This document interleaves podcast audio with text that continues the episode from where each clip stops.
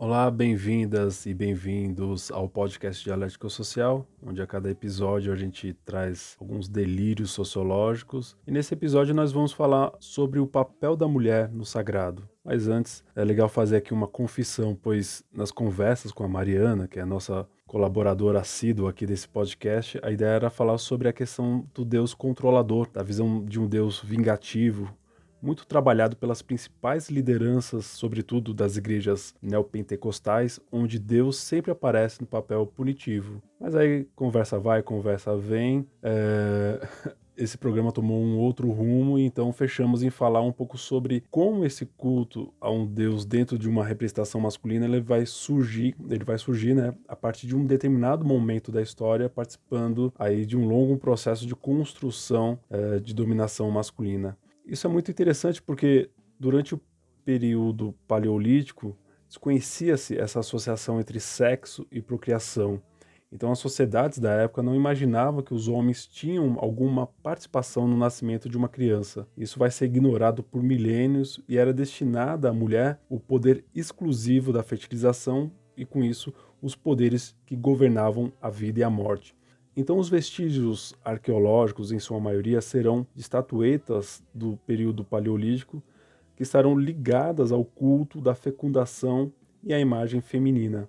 Até a Revolução Neolítica, a fecundidade da mulher influenciava a fertilidade dos campos, e isso dava às mulheres um prestígio nunca antes vivenciado, possibilitando ao imaginário da época uma significação e status de poder às mulheres e ao papel das deusas. Então, esses cultos à deusa mãe irão reinar do final do período paleolítico até o início da Idade de Bronze. É, Para fechar essa longa introdução, é bom lembrar que os valores como punição, dominação e controle não estavam presentes dentro desse contexto e dentro dessa configuração religiosa. É, o que nós vamos ter, ao contrário, é uma questão da dádiva e de uma relação harmônica entre homens e mulheres, onde o propósito era o cultivo usufruto da terra e de suas riquezas naturais. Então toda essa paz reinante, né, durante milhares e milhares de anos, ela vai ser interrompida quando os homens percebem o seu papel na fertilização da mulher por meio do sêmen, e a partir daí temos uma ruptura na história da humanidade, da humanidade que irá transformar as relações entre homens e mulheres, assim como os campos da arte e da religião, dando início a sociedades e religiões falocêntricas. Bom, já falei demais. Agora eu vou passar a vez para Mariana Lesnock, que vai falar um pouco sobre o papel da mulher no sagrado ao longo da história. Essa fala dela ela vai ser a partir da leitura do livro A Criação do Patriarcado, História da Opressão das Mulheres pelos Homens, da historiadora austríaca Gerda Lerner. Né? Bom, é com você, Mariana. Seja bem-vinda. Olá. No episódio de hoje vou falar para vocês um pouco sobre o papel da mulher no sagrado ao longo da história. Inicialmente, a mulher ocupou um grande espaço no divino. E essas diversas divindades e mulheres sagradas foram adoradas por diversas gerações e muitas civilizações na história. Entretanto, ao longo dos anos e principalmente com o desenvolvimento das sociedades, a mulher passou a perder um espaço. Para falar um pouco disso, eu resolvi me basear no capítulo do livro a Criação do Patriarcado, História da Opressão das Mulheres pelos Homens, da historiadora austríaca Gerda Lerner. Bom, a história da Gerda Lerner é muito interessante porque ela só começou a estudar, ela só ingressou no ensino superior aos 40 anos, justamente depois que os filhos dela já haviam sido criados. E o papel da Gerda no estudo das mulheres e principalmente nesse currículo da história das mulheres é tão interessante porque a pesquisa dela foi tão relevante, mas tão relevante, que inclusive ela foi convidada por muitas universidades, inclusive é professora emérita, foi professora emérita em muitas universidades dos Estados Unidos. E ela também conseguiu criar um curso, o primeiro curso de História da Mulher. E é, passando essa pequena apresentação, então, nesse episódio a gente vai discutir alguns pontos sobre o papel da mulher no sagrado, passando obviamente pela história de algumas sociedades, a sociedade mesopotâmica. É, vamos falar um pouco sobre algumas deusas que foram muito importantes nessa história. Vamos falar da transição é, entre esse, esse, essa adoração das deusas para uma mudança de, de, de, visão da sociedade que passou a não só deixar de adorar diversos deuses, mas principalmente passar a adorar um Deus só. E essa passagem de adoração de Deus às mulheres, que era um, que era um número muito grande, e que passou a ser adorado é, depois disso um número elevado de deuses masculinos. Então a gente também vai estudar um pouco sobre é, qual o papel do patriarcado, né, da, da criação do patriarcado para essa mudança de concepção justamente na religião. E, ao fim, vamos falar um pouco sobre qual a influência de, dessas mudanças da sociedade, principalmente do patriarcado, para uma queda né, de poder e de adoração dessas deusas. Não que não existam mais adoração a deusas mulheres, mas é porque esse número diminuiu muito ao longo dos anos. Bom, então vamos lá.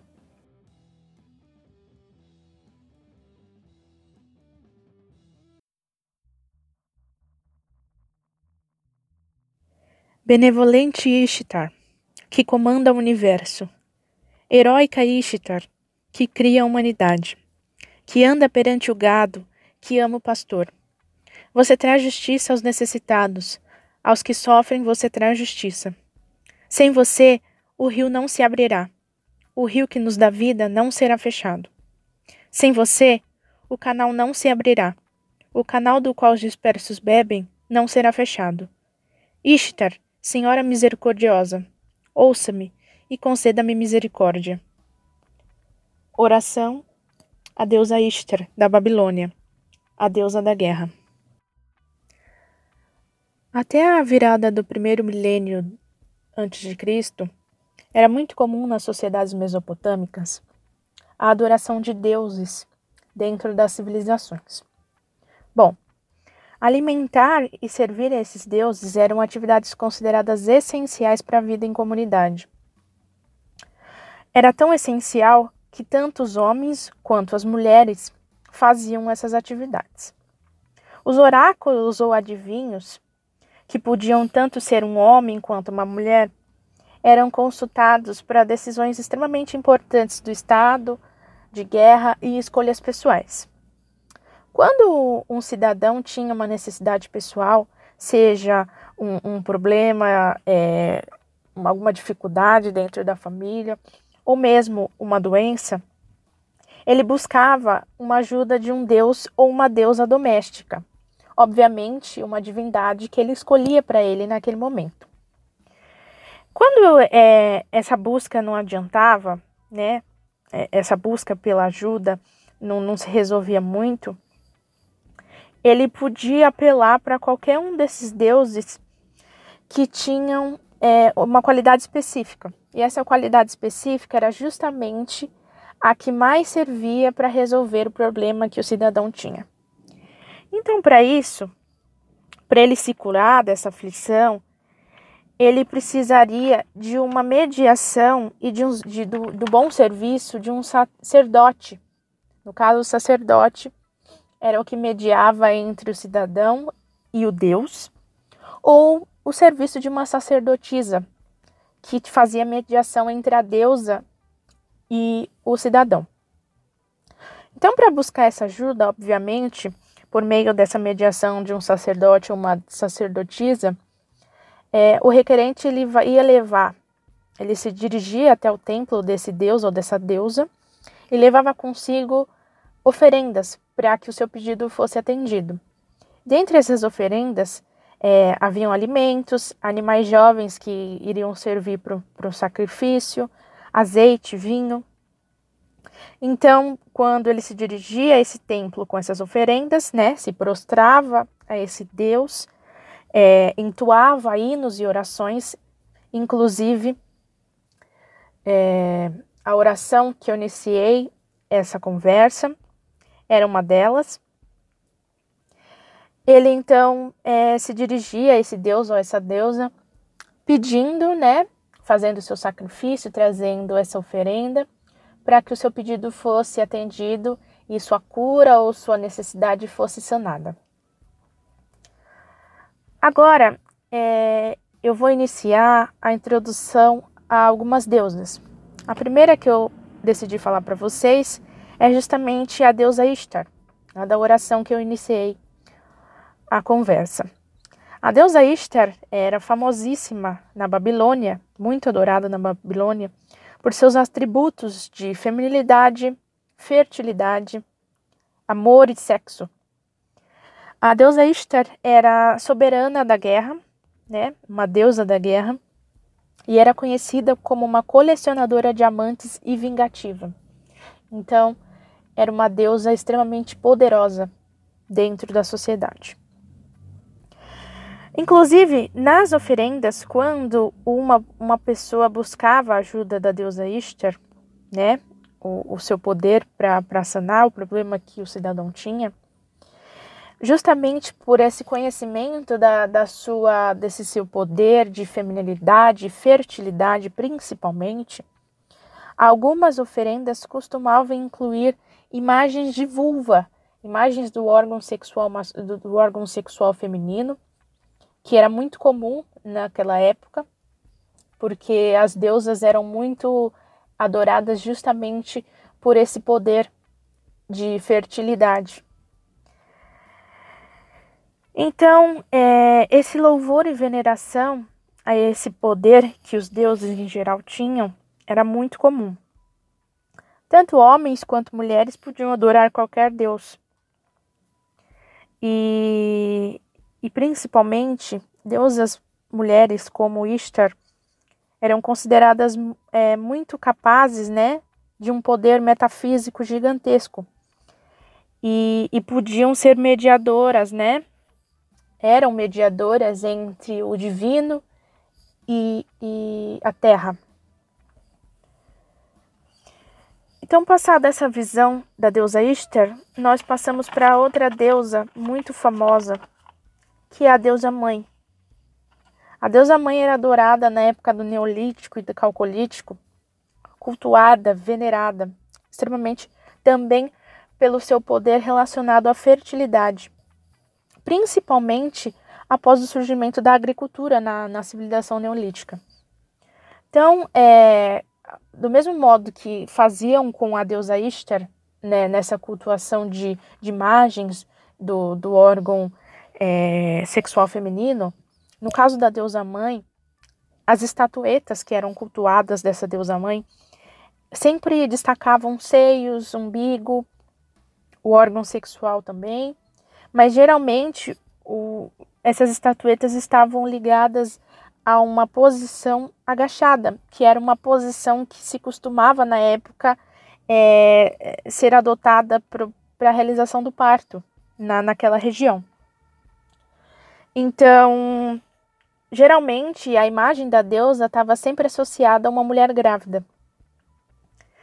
E, e essa questão da fertilidade é, foi, foi evidenciada justamente porque naquela região, depois de muitos anos, né, muitos milênios na realidade, os historiadores começaram a encontrar diversas estatuetas justamente que, que tinham essa imagem de, de mulher grávida e que cultuavam o momento do parto e tudo mais. E aí a gente é importante ressaltar, inclusive, o que Gerda Lerner falou no livro, que apesar de muitas civilizações adorarem é, essas deusas, e principalmente a deusa mãe, nada provava que, que esse culto era o dominante na religião, na, na região até porque no mesmo lugar podiam ser encontrados estatuetas de várias outras é, divindades. Inclusive, nesse mesma, nessa mesma re região, o, a principal é, divindade a ser adorada era Jeová, muito famoso. Então, concluiu-se que, que, que essas imagens ela tinham um significado muito especial para aquela para aquela civilização naquele, naquele período da história, possivelmente muito religioso. E nos estudos foi concluído que, que essas imagens sugeriam basicamente de que elas eram usadas como amuletos por mulheres grávidas na hora do parto, pois se acreditava que aquela deusa, que era muito poderosa, que tinha fertilidade, que estava justamente em posição de parto e representava toda essa força, esse poder da mulher grávida, poderia ajudar é, a mulher naquele momento tão doloroso e tão difícil que é a hora do parto. Então, essas concepções e esses, essas provas históricas de, de achados de, desses, desses amuletos e, e estatuetas encontradas em diversas regiões, naquela região principalmente, é, começou a, a, dar indícios de que, de que naquele lugar havia é, não só uma, uma adoração, uma religião dominante, mas que possivelmente essa adoração à deusa mãe era uma prática religiosa extremamente popular e que acabava coexistindo e constratando, constratando com a religião estabelecida, que na época era é, é, a de Jeová, né? Naquela região onde foi encontrado naquela época. Então, a partir do quarto milênio, começaram a ser encontrados é, novas evidências muito maiores dessa adoração à deusa mãe. E, e a deusa mãe começou a aparecer em cenários muito mais elaborados e com uma simbologia muito distinta, distinta e recorrente. Então ela deixou, é, passado todo esse ano, né? todo esse tempo, todos esses, esses anos agora enfim, no quarto milênio. Então, ela deixou de, de assumir esse papel somente da hora do parto da mulher grávida para passar a assumir um papel de uma deusa literalmente da natureza, uma deusa que estava sempre associada às árvores, é, a pilares, bodes, serpentes e pássaros, né? Ligados justamente a uma vegetação, indicando é, provavelmente de que ela era adorada justamente como fonte de fertilidade, não só humana, mas vegetal e animal naquele lugar.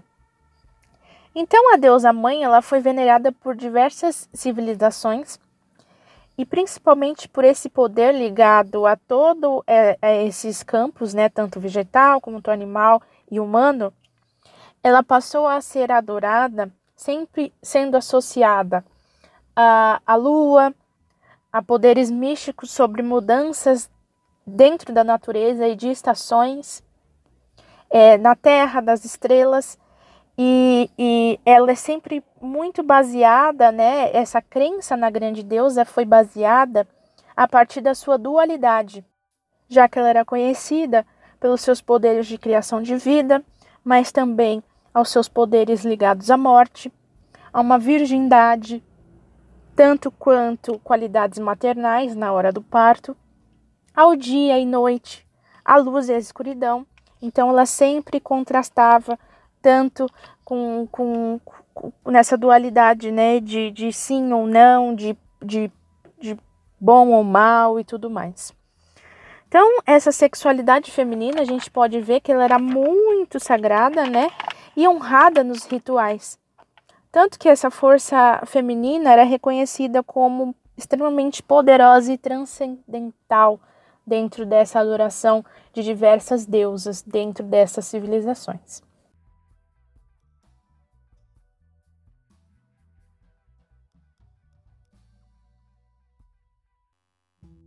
E com isso a gente encerra mais um programa aí do Dialética Social. Valeu, até o próximo programa.